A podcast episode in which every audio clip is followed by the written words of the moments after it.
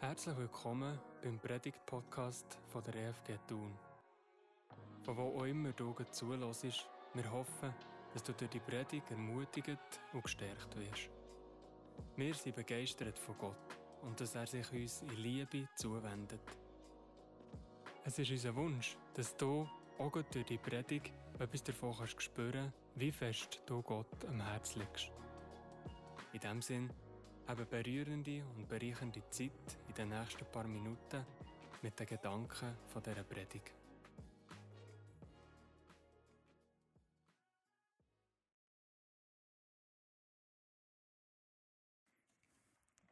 Wir probieren etwas Neues ausprobieren heute. Also, lasst mich nicht irritieren, wir müssen ein bisschen schauen, wie wir umbauen. He? Gestern hat die Leichtathletik-WM gestartet. Und ich muss sagen, ich habe schon lange mehr darauf gefreut, dass jetzt die paar Tage kommen mit diesen spannenden und tollen Wettkämpfen. Und ich hätte gerne mal fragen, gibt es andere hier, die sich auch gefreut dass die Leichtathletik-WM jetzt startet? Oder bin ich da ganz alleine? Wenig. Aber ein paar Teile meine Freude. Wenn ihr ab und zu mal vielleicht ein bisschen Leichtathletik folgt, habt ihr gemerkt, dass es bei diesen ähm, Wettkämpfen im Stadion eine Neuerung gibt. Eine Neuerung, die ich finde, dass es für die Zuschauer und sehr wahrscheinlich auch für die Athleten die Rennen auf der Bahn noch spannender machen. Es gibt nämlich jetzt so ein Licht, das am Pistenrand der Athleten folgt. Sogenannte Pace-Lichter. Die geben eine, eine, bestimmte Pace, eine bestimmte Geschwindigkeit an. Und wenn die Läufer denen folgen dann erreichen sie am Schluss eine angestrebte Zeit. Je nachdem, wenn sie jetzt ein Superläufer am Start sind und sie zusammen haben beschlossen, dass jemand Weltrekord laufen möchte, wird zum Beispiel Pace angegeben mit diesen Lichtern, von, wenn sie diesen Lichtern am Schluss ein bisschen voraus mögen, dann gibt es tatsächlich neue Weltrekord. Vielleicht bei einem etwas kleineren Wettkampf geht es um einen Schweizer Rekord oder um einen Meetingrekord oder was auch immer. Aber das ist etwas Spannendes. Und dann sieht man dann die Läufer springen und so ein Licht läuft meistens ziemlich ne neben ihnen her. Manchmal gibt es, dass sie diesem Licht, dieser Pace, ein bisschen voraus sind und sie laufen tatsächlich Weltrekord. Und manchmal sieht man Rennen, wo das Licht plötzlich immer weiter weggeht. Und die Läufer mögen nicht nachher. Sie haben vielleicht in dieser Pace angefangen, die an ein gutes Ende hat geführt aber sie mögen die Pace nicht durchhaben. Und irgendwann mal rücken die Lichter weit, weit weg. Ich finde das eine tolle Änderung, die es spannend macht. In unserer Themenreihe, der Marcel hat es schon gesagt, beleuchten wir von ganz verschiedenen Perspektiven aus ein paar Aspekte von der guten Botschaft, die uns die Bibel vermittelt. Und das ist tatsächlich eine gute, gute Nachricht für uns alle. Aber nicht nur für uns alle, sondern für die ganze Schöpfung. Und mir fasziniert beim Lesen von der Bibel immer wieder, dass mir dort ein Gott begegnet, wo seine Pace, die er am Anfang hat angeschlagen hat, bis zur letzten Seite durchhaltet. Und darum, wenn ihr jetzt mehr würdet fragen, wie mein Sätzchen würde gehen, dann wäre es das hier. Ich würde auch sagen, Gott hält seine Pace durch. Die Liebe und das Leben haben das letzte Wort. Das ist für mich so ein Satz, wo etwas von dem zusammenfasst, wo mich ungeheuer freut, wenn ich über das nachdenke, was es genau bedeutet. Ja, was meine ich damit, mit dem Satz? In meiner letzten Predigt, ungefähr vor einem Monat, habe ich davon, davon geredet, wie wichtig das ist, dass wenn wir die Bibel lesen, dass wir immer wieder uns darauf besinnen, was ist denn der, der dicke rote Faden, die dicke rote Linie, die sich durch die ganze Bibel durchzieht, die uns vor Augen gemalt hat, dass wir den nicht vergessen. Wenn wir zu guten Schluss kommen beim Lesen der Bibel, ist es wichtig, dass wir diesen Faden nicht aus den Augen verlieren. Und mein Punkt dann war, ja, tatsächlich, das ist wieder so, wie es dann war. Mein Punkt dann war, dass wenn ich die Bibel lese, dann begegnet mir am Anfang der Bibel ein Garten. In diesem Garten ist alles genau so, wie es sein soll. Gott hat alles, so lesen wir es in der Bibel, aus Liebe und in Liebe geschaffen und wunderbar gemacht. Alles, was aus Gott kommt, ist aus Liebe, ist Liebe. Und genau in dieser Perspektive hat Gott erschaffen, was er geschaffen hat. Wunderbar und gut. Und der Mensch hat er als Krone geschaffen. Und Gott sagt, Menschen schaffen ich als mein Ebenbild. Und ich gebe ihnen den Auftrag, dass sie über die gute Schöpfung, die ich geschaffen habe, herrschen. Herrschen heisst nicht, ich mache einfach mit ihr, was ich will, sondern wir herrschen in, in, in dieser Art, wie es dort verwendet wird, heisst, Menschen sollen die Schöpfung weitergestalten, die Gott hat geschaffen hat. Und zwar in Gottes Wesensart, in der Liebe. Und das führt zu Harmonie und zu Leben in der Fülle. Ich möchte euch das mal aufmalen. Was ich damit meine. Gott geht es darum, dass, ja, dass wir Menschen dazu berufen sind,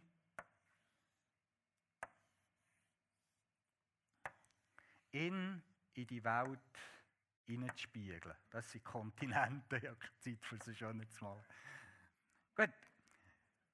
Es geht darum, für uns Menschen, das ist der der Auftrag von Gott an uns, dass wir sind wie ein Spiegel, wo Gott aus sein Wesen in diese Welt hineinspiegeln. Dass wir die Liebe von Gott in die Welt hineinspiegeln und sie dem entsprechend gestalten. Das ist Gottes Idee, wie wir mit dieser Schöpfung umgehen sollen. So hat er sich das gedacht. Und wir lesen im 1. Mosebuch, im 2. Kapitel, der letzte Vers, dort steht, wie die Schöpfung nachher war. Es wird so wie zusammengefasst. Beide, Adam und seine Frau, waren nackt, aber sie schämten sich nicht voneinander. Das ist so wie der Schlussakkord von dieser Schöpfungsgeschichte. Die beiden Menschen, die Gott geschaffen. Die waren nackt, aber sie haben sich nicht voreinander geschämt. Das ist vielleicht eine seltsame Aussage, aber wenn wir darüber nachdenken, glaube ich, können wir schon spüren, wieso das, dort steht. Stell euch mal vor, das war eine Schöpfung, wo die beiden Menschen sich genau so haben zeigen voreinander, wie sie sind. Nichts haben müssen verstecken, nichts sich haben geschämt vor dem anderen, die einfach genau so sein, wie sie sind.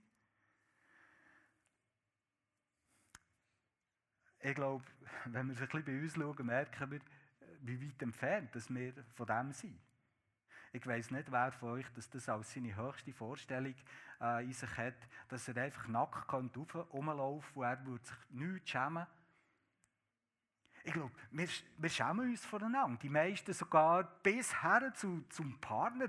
Und so unsere Nacktheit ist so ein wie das, was uns, unser Intimste ist. Und das behalten wir so gut, dass es geht, die meisten Menschen für sich. Aber die Schöpfung, die Gott hat geschaffen hat, man können nackt sein. Man hat sich nicht müssen voneinander schämen Weil Liebe und Vertrautheit haben geherrscht.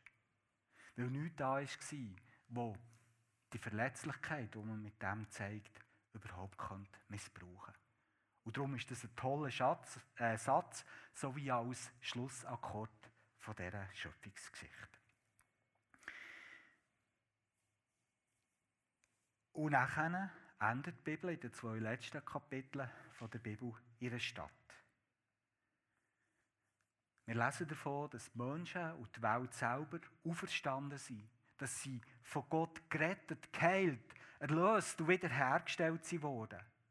Und dass Gott in diesem neuen Ort, in dieser Stadt, in dieser neuen Welt, wo er schafft, Gott wieder in der, Mitte der Menschen wohnt. Und wir lesen davon, dass Menschen dort, in dieser neuen Welt, wo Gott wieder wird schaffen, wieder ihren Auftrag, den Gott ganz am Anfang hat, hat gegeben, wahrnehmen. Und dass sie über die neue Schöpfung herrschen, indem dass sie Gott und sein Wesen von der Liebe hineinstempeln in die Schöpfung. Und es ist wieder ein Paradies.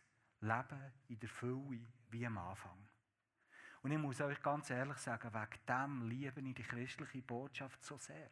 Und wenn sie mit, mit nichts anderem tauschen, ich habe noch kein religiöses Gefühl gefunden, das mich mehr anzieht als das. Stellt euch mal vor, der christliche Glaube verspricht uns, dass unser Leben nicht irgendwie als Geistwesen in die Ewigkeit irgendwo da außen wird stattfinden, sondern was Gott wird schaffen, ist eine auferstandene körperliche Erde. Uns als auferstandene, abdatete Menschen, die in einer Welt werden leben, wie sie Gott immer hat gedacht und das für immer. Mir denkt, das ist, was gibt es für eine bessere Vorstellung als das? Endlich für immer an einem Ort sein, wo es ist, wie es sein soll. Das finde ich total eine schöne Vorstellung. Und die Pace von Gott führt dorthin, an einen Ort, wo die Liebe und das volle Leben für immer werden sein. Gott hält seine Pace durch, durch. So, wie es Gott schon immer hat geplant und wie er es hat wird es am Ende sein. Und ich finde, das ist eine wirklich gute, gute Nachricht. Die beiden ersten Kapitel der Bibel berichten uns einem Garten. Und die beiden letzten Kapitel berichten uns von einer Stadt. In den anderen 1185 Kapiteln dazwischen wird uns eine andere Story erzählt. Eine Geschichte, die prägt ist von Hass, von Gewalt, von Angst, von Scham, von Leiden und vom Tod. Und viel zu oft, und das merken wir selber jeden Tag von unserem Leben, viel zu oft fehlt die Liebe und das volle Leben. Darum könnt ihr raten, was so die Fragen sind oder zu den Fragen gehört, die mir jetzt als Pastor am allermeisten gestellt werden. Es sind folgende. Was ist denn das Böse? Woher kommt das? Wieso lässt der allmächtige Gott überhaupt zu, dass es das Böse so viele böse Spuren in, in, in deinem und in meinem Leben kann und darf hinterlassen. Auf dieser ganzen Welt, dass das so durchsucht ist von diesem ganzen Kotz. Warum nur Gott? Warum nur? Das ist eine Frage, eine berechtigte Frage. Wieso ist das so? Und ich habe schon mit Menschen geredet, die wegen dieser Offensichtlichkeit vom Bösen in dieser Welt gar nicht, gar nicht oder vielleicht auch nicht mehr an einen guten Gott haben können glauben Und ich muss ganz ehrlich sagen, ich verstehe das gut an diesem Punkt. Manchmal probiere ich in diesen Gesprächen so ein bisschen wie den Spieß umzukehren und gebe vielleicht zu bedenken, wenn es tatsächlich so wäre, dass es Gott nicht gibt, weil es so viel Böses in dieser Welt gibt. Sag mir mal, was denkst du? Woher kommt denn all das Gute, das Schöne, das Wohltuende, das Liebevolle, die Freude, die Hoffnung, das Lachen? Woher kommt denn das in dieser Welt? Weil es doch Gott nicht gibt. Woher kommt es? Wie kommt denn das in die Schöpfung hinein? Ich weiss, das ist nur so ein kleiner Tropfen auf einen heißen Stein. Aber es lohnt sich immerhin, vielleicht genau über das mal nachzudenken. Eins ist mir an dieser Stelle ganz wichtig, heute Morgen zu sagen, liebe Freunde. Soweit ich das einschätzen kann, gibt es in der Bibel, und das ist jetzt vielleicht für viele nicht eine schöne Nachricht. Soweit ich das kann einschätzen kann, gibt uns die Bibel keine abschließende Antwort darauf, was das Böse genau ist woher dass es kommt und wieso dass Gott zulässt, dass es seine gute Schöpfung so kaputt machen und so in sich einbrechen kann. Vielleicht hat es damit zu tun, dass es Gott zu wenig wichtig scheint, dass wir das überhaupt wissen. Und tatsächlich, vielleicht überlegt ihr euch das, heute Morgen muss man sich viel überlegen, es tut mir leid, aber es kommt noch mehr. Weil wir beschäftigen uns heute Morgen wirklich mit schwierigen Fragen. Vielleicht überlegt ihr euch mal, was würde das ändern, wenn wir das alles wüssten? Was würde es an dieser Realität ändern, wenn wir wüssten, was das Böse genau ist? Woher das es kommt? Und wieso dass Gott bis heute zulässt, dass es herrschen kann? Ich denke, es wäre einfach etwas, was wir nachher wussten, aber wo an dieser Realität, wo wir drinnen leben, überhaupt nichts sehr wahrscheinlich würde verändern. Ich glaube, wir müssen neu lernen und lernen verstehen, was der, äh, der bekannte Theologe, der Luther, über Gott formuliert hat. Er hat nämlich gesagt,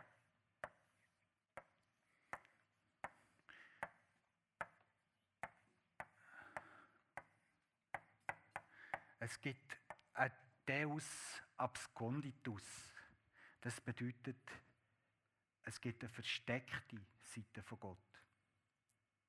Eine Seite, die wir nicht ergründen und sehen Und es gibt eine Seite von Gott, hat er auf Latinisch gesagt, dann hat man das einfach so gemacht.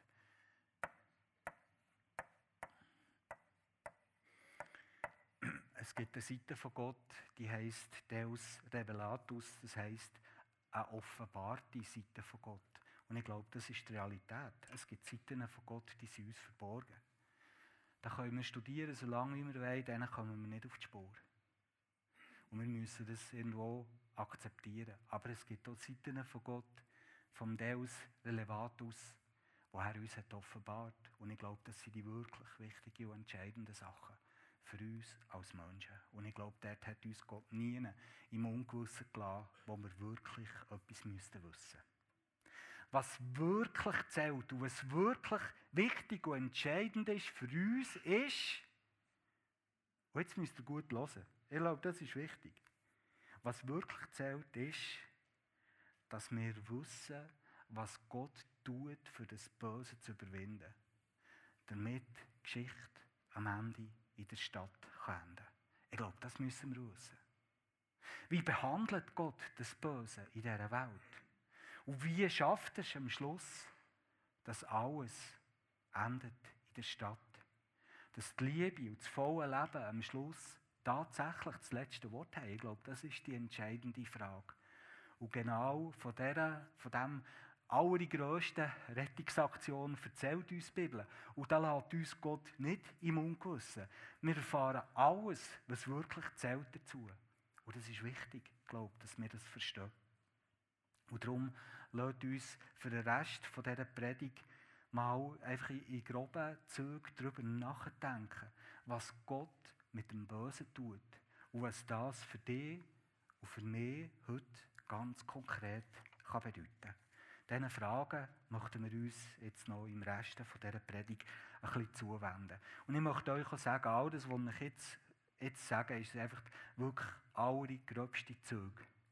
Weil das würde viele, viele Stunden füllen, wenn wir dem in allen Facetten auf die Spur kommen Ich hoffe, es gelingt mir euch, etwas heute Morgen mitzugeben, das Sinn macht, wo ihr nachvollziehen könnt und vielleicht zum Denken anregt, vielleicht auch zum Ärgern. Das ist gut. Für das predigen wir hier in der EFG Thun am Sonntagmorgen nicht, weil wir alles besser wissen, sondern weil das, was wir vorbereiten, soll anregen und vielleicht auch aufregen und zum Denken anregen. Also, lassen wir mal. Zuerst möchte ich etwas präzisieren, was meiner Meinung nach nicht immer scharf genug unterschieden und predigt und geglaubt wird. Und dass man das so macht, glaube ich, ist nicht wirklich gut, weil es zu falschen Schluss führt und auf die falsche Spur. Also, ich gehe einfach mal davon aus, dass es viele Christen gibt, die denken, dass, Gott, äh, dass das Böse ein Wesen ist.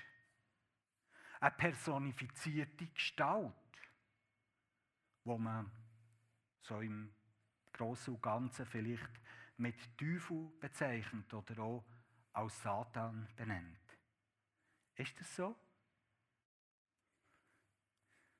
Ich glaube, es ist eben nicht so einfach. Es ist ein bisschen komplizierter.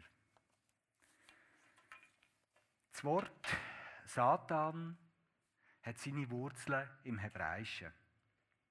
Das Substantiv Hashatan bedeutet der Durcheinanderwerfer oder auch der Widersacher.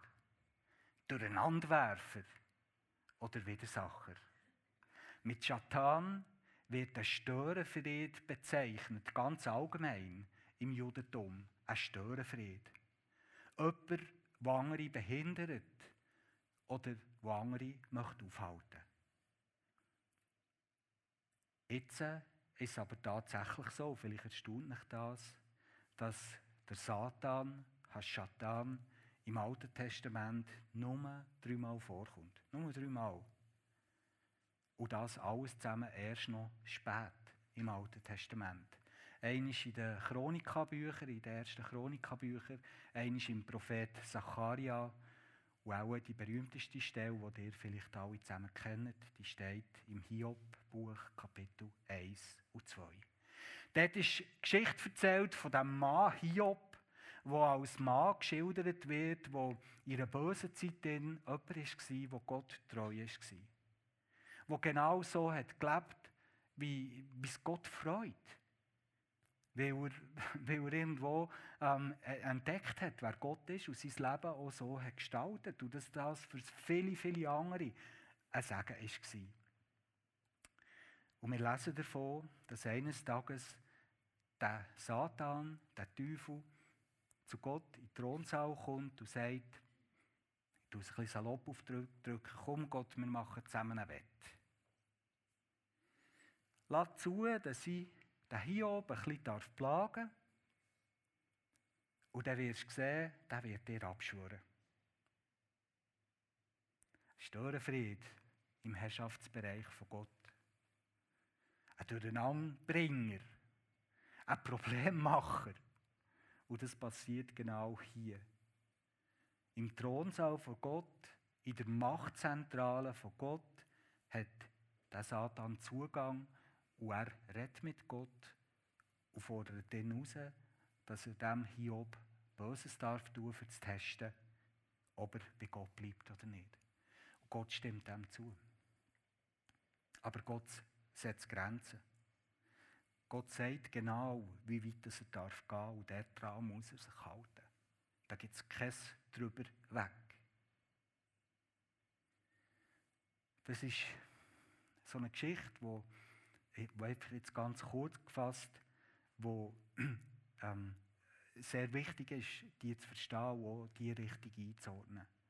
Wichtig und typisch für die Bibel ist, dass die Unterhaltung im Thronsaal in der Machtzentrale vom lebendigen Gott stattfindet. Wenn der Teufel dort auftritt, und er darf dort auftreten, das sehen wir bis in die Offenbarung, der Problem an. Es scheint tatsächlich eine Problemfigur zu sein. Und trotzdem, trotzdem, und das ist auch wichtig, es ist jederzeit klar, wer der Herr im Ring ist. Dass der Herr von den Herren dem Durcheinanderwerfer Grenzen setzt, wo er nicht kann und wo er nicht darf überschreiten. Und das zieht sich durch, durch die ganze Bibel. Vom Satan wird nie geredet, außer das wird auch betont, wer wirklich der Herr ist. Es gibt nur eine Machtzentrale im Universum. Und die ist beim lebendigen Gott. Und der Teufel ist ein bändigter Teil dieser Machtzentrale so wie ich das erkennen kann. Wieso erwähne ich das? Ich glaube, dass wir vielleicht manchmal auch unbewusst wieder davon ausgehen, dass das Böse und der Teufel identisch sind. Und das hat manchmal schwerwiegende Folgen. Warum? Weil dann das Böse etwas ist, das außerhalb von uns liegt. Es ist außerhalb von uns. Weg von uns.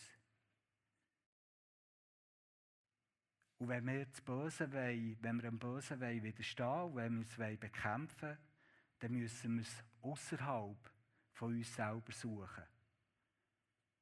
Und ich glaube, das hat verheerende Folgen gehabt und hat dem Ansehen vom christlichen Glauben über all die Jahrhunderte tief geschaut, dass sogar die Menschen, die Gott eigentlich lieben, das Böse am falschen Ort haben identifiziert.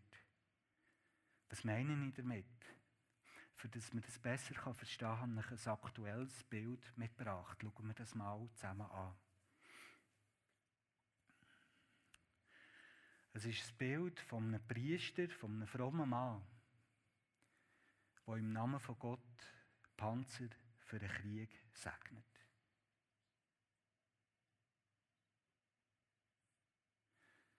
Jemand, der von sich denkt und das vielleicht ja Realität ist, dass er ganz nach bei Gott ist, segnet mit Überzeugung und im Namen von Gott Sachen, die den Tod bringen für andere. Da stimmt irgendetwas nicht.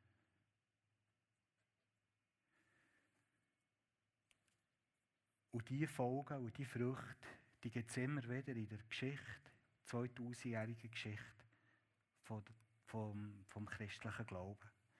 Wo das Böse als etwas angeschaut wird, wo außerhalb identifiziert wird von uns, da ist alles möglich. Da verbreitet sich Angst, da gibt es Hexenjagden, da ist die Inquisition möglich, da drängt der Reformator Zwingli Menschen, die über Taufe anders denken, im Zürichsee im Namen von Gott. Da glaubt ein Gottesmann wie der Luther tatsächlich, dass behinderte Menschen so entstanden sind, dass Frauen Umgang hatten mit der dämonischen Macht und darum sind die Kinder böse, die geboren werden. Und wir könnten hier noch weiterfahren bis in die heutigen Tage und bis hier zu diesem Bild und bestimmt auch bis hinein in unser eigenes Leben. Wenn wir das Böse außerhalb von uns suchen, ist alles möglich. Der reinste Horror. Und das bringt uns nicht weiter.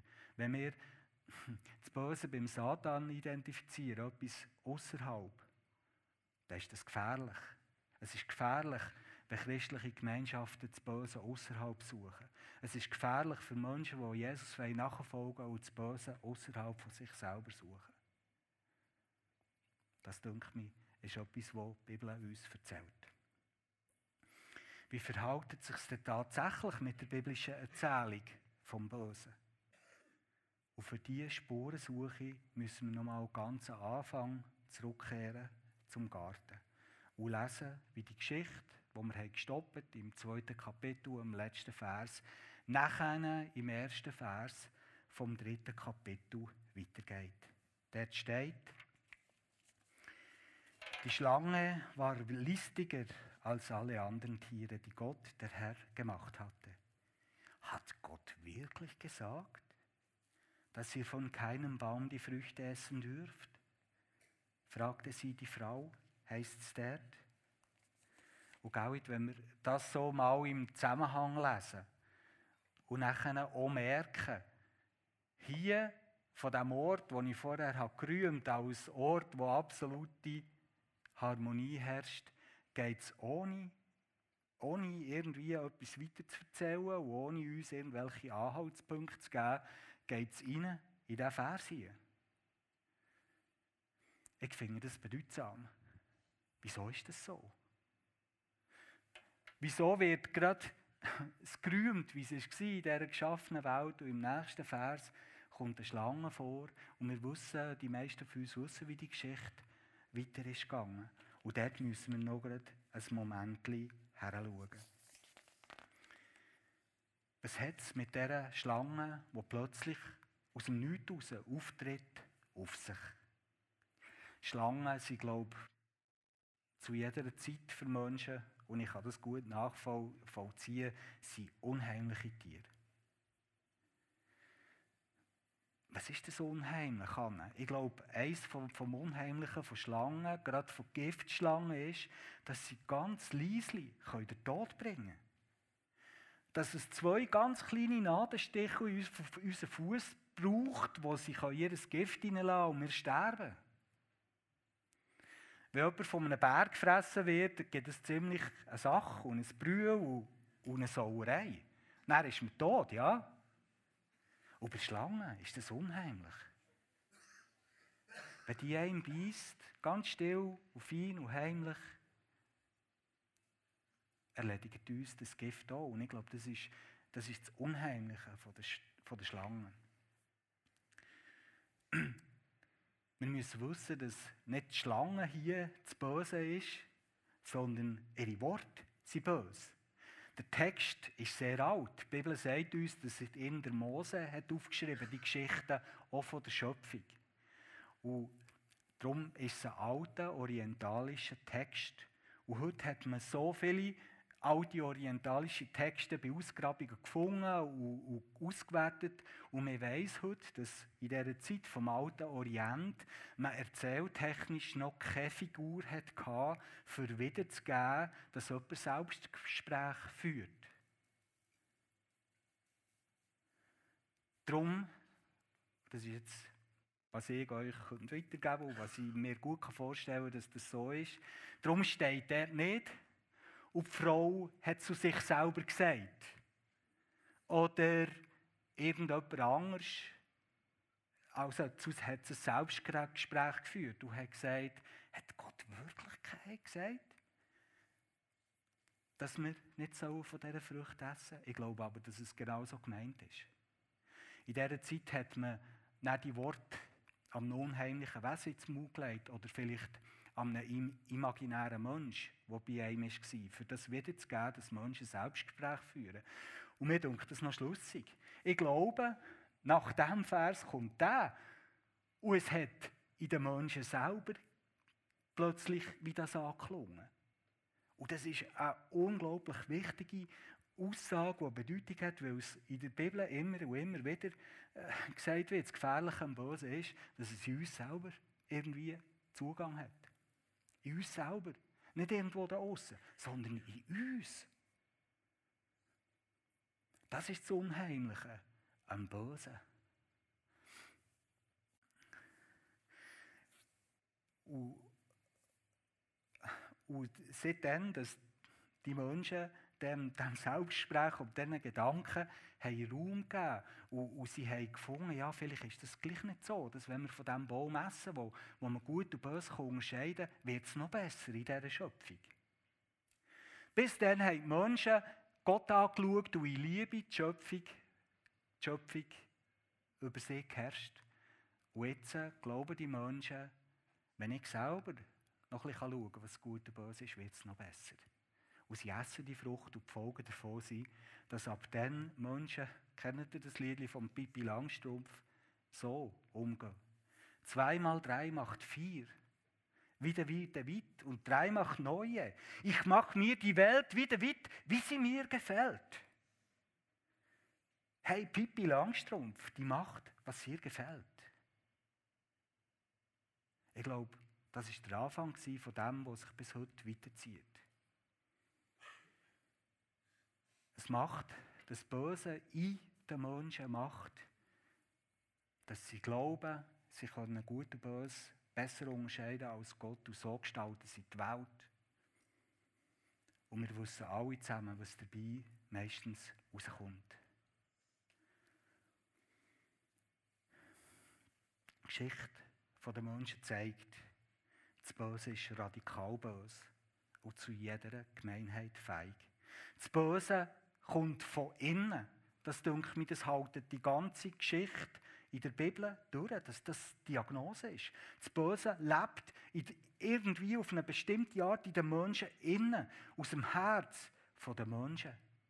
Manchmal auch, und das ist vielleicht das, was heute Morgen ein bisschen schwierig zu verstehen ist, auch von dir und von mir. Von Menschen, die von sich sagen, dass sie Gott lieben und mit dem leben. Trotzdem ist das manchmal noch so. Und das ist ein ernsthaftes Problem. Und es hat sich gezeigt, und das ist wichtig, mit dem Bösen werden wir Menschen selber nicht fertig. Mit dem Bösen werden wir Menschen selber nicht fertig. Und das Gute oder die gute Nachricht ist, dass Gott uns berichtet, was er gegen das Böse tut und wie er das Böse überwindet. Was Gottes Zeit war, so lesen wir, kommt er selber in Jesus Christus mitten in die Welt, mit in unsere Realität. Und alles in dieser Geschichte, die uns erzählt wird von Jesus, dem Sohn von Gott, spitzt sich am Schluss zu auf die entscheidenden Tage rund um Golgatha. Das ist eine bewegende Geschichte. Vielleicht lesen ihr es einmal in dieser Perspektive, wenn es um jetzt heute Morgen bringe, auf das Böse. Wir lesen davon, wie der Sohn von Gott ins Kreuz geschlagen wird. Und wir lesen davon zum Beispiel, und das ist geheimnisvoll, dass kurz bevor dass Jesus seinen letzten Atemzug gemacht hat, ist es dunkel geworden, mit zum Tag, ein paar Stunden lang auf dieser Welt.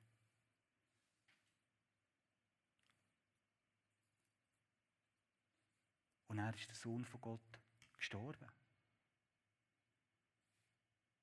Dann ist es drei Tage gegangen und er ist das Grab wieder leer gewesen. Zu diesen drei Tagen, und was da genau ist abgegangen in der unsichtbaren Welt, sagt uns die Bibel eigentlich nichts. Aber es hat dazu geführt, dass Jesus auf unerklärliche und wunderbare Art mit dem Bösen fertig wurde. Dass es irgendwie wie hat geschafft, das in sich aufzunehmen, all das Böse, wo, wo in deinem und in meinem Leben ist und in der Geschichte der ganzen Welt, hat er irgendwie können in sich aufnehmen, aus besiegen und entmachten. Das ist dort am Kreuz passiert. Gott schafft einen Ausweg. Und das ist, was wir müssen wissen mit dem Bösen. Jesus hat es besiegt, hat es entmachtet. Alles spitzt sich auf die entscheidenden Tage rund um Golgatha zu. Und der Fokus dort, gell, nur, dass wir uns recht verstehen, ist nicht einfach nur, in Anführungszeichen, meine Sünden und meine gerettete Seele, sondern die Botschaft, die gute Nachricht von der Bibel geht viel weiter. Was dort auf die geheimnisvolle Art am Kreuz passiert ist und, und im Grab, das hat Bedeutung für die ganze Schöpfung. Sie bewältigt das Böse und bringt Heil, Rettung, Erlösung und Wiederherstellung in die ganze Schöpfung hinein, nicht nur in mein Leben. Die ganze Tragweite vom Sieg von Jesus Christus dort am Kreuz und vom leeren Grab sehen wir in den zwei letzten Kapiteln der Bibel wieder. Dort, wo die Stadt beschrieben wird. Dort können wir Folgendes lesen. Dann sah ich einen neuen Himmel und eine neue Erde, denn der alte Himmel und die alte Erde waren verschwunden. Und dann kommt so ein Nachsatz, den wir eigentlich meistens überlesen. Und der heißt, und auch das Meer. Und auch das Meer war nicht mehr. Das Meer ist in der praktisch allen Stellen in der Bibel ein Platzhalter für das Böse.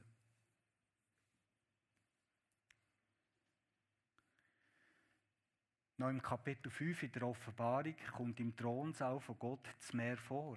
So wie als Warnzeichen im Thronsaal von Gott, dass das Böse immer noch da ist und seine bösen Spuren kann hinterlassen obwohl das Jesus es eigentlich schon entmacht hat. Am Ende der Zeit fällt das Meer. Es ist nicht mehr da. Das Böse ist vollkommen vernichtet und entmachtet und bewältigt. In Gottes neuen Welt hat es kein Meer mehr hat es nicht mehr Böses. Die Geschichte wird sich nicht wiederholen, wo sich dort im Garten hat angefangen abspielen. Die wird sich nicht wiederholen, weil Gott das Böse endgültig hat entmachtet und vernichtet. Und das ist eine gute Nachricht. Und in dieser Zwischenzeit bis zu dem grossen Tag, wo wir werden sein in dieser Stadt, lesen wir, leben wir so wie eine Spannung, die wir auch jeden Tag merken. Wir leben im Schon jetzt und noch nicht ganz als Menschen, die Jesus nachfolgen. Noch nicht ganz meint, dass das Böse zwar besiegt ist, aber von Gott bekommt es irgendwie, wie soll ich sagen, wie eine Gnadenfrist. Es kann noch wirken, bis irgendwie das Maß voll ist, wo Gott hat definiert. Und wir können ja noch heute, in dieser Zeit, wo das Böse zwar entmachtet ist, in unserem Leben ein böses Raum geben. Und wir können fallen. Aber das Gute ist in dieser Zeit vom noch nicht ganz, dass wir auch wieder umkehren können.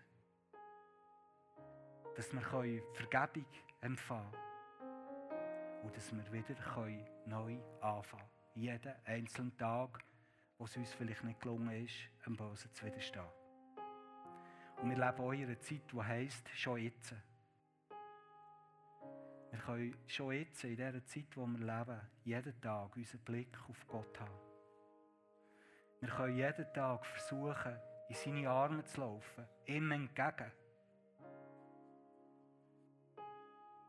Wir können schon jetzt, jeden Tag, ihn im Gebet suchen. Wir können ihn aus seiner Nähe in der Gemeinschaft mit anderen suchen. Wir wissen um einen Heiligen Geist, der da ist. Und wir können ihm in unserem Herz Raum geben, dass sich die Sachen zum Guten ändern können. Und dass das mithelfen kann, dass wir immer mehr einen Weg leben können, der ein Weg von der Liebe ist und der für andere Hoffnung in die Welt hineinträgt. Erlösung ist nicht etwas, das man einig in seinem Leben regelt und er ist es gemacht. Ich glaube, damit nimmt man die Realität vom Bösen nicht ernst. Erlösung heisst, ich suche immer wieder die Nähe von Gott. Ich richte meinen Blick auf ihn aus. In diesem Blick gestalte ich mein Leben und helfe mit, dass die Erde zu einem Stückchen, ein Stückchen besser darf werden, jeden Tag. Damit bin ich für heute mal am Ende. Und ich hoffe, liebe Freunde, dass das euch vielleicht in gewissen Teilen auch ein hilft, besser zu verstehen. Warum dass der Satz, den ich euch am Anfang habe präsentiert habe, der für mich wiedergibt, was das Gute an der guten Nachricht im Kern aussagt, wieso dass ich das so gewählt habe. Nämlich, dass Gott seine Pace durchhaltet. Es ist so eine grosse Hoffnung, dass wir dürfen wissen, trotz all dem Bösen, das uns heute noch so in vielen Momenten auf unserem Leben umtreibt und beschäftigt, dass das Liebe und das Leben, das volle Leben, am Schluss werden das letzte Wort haben.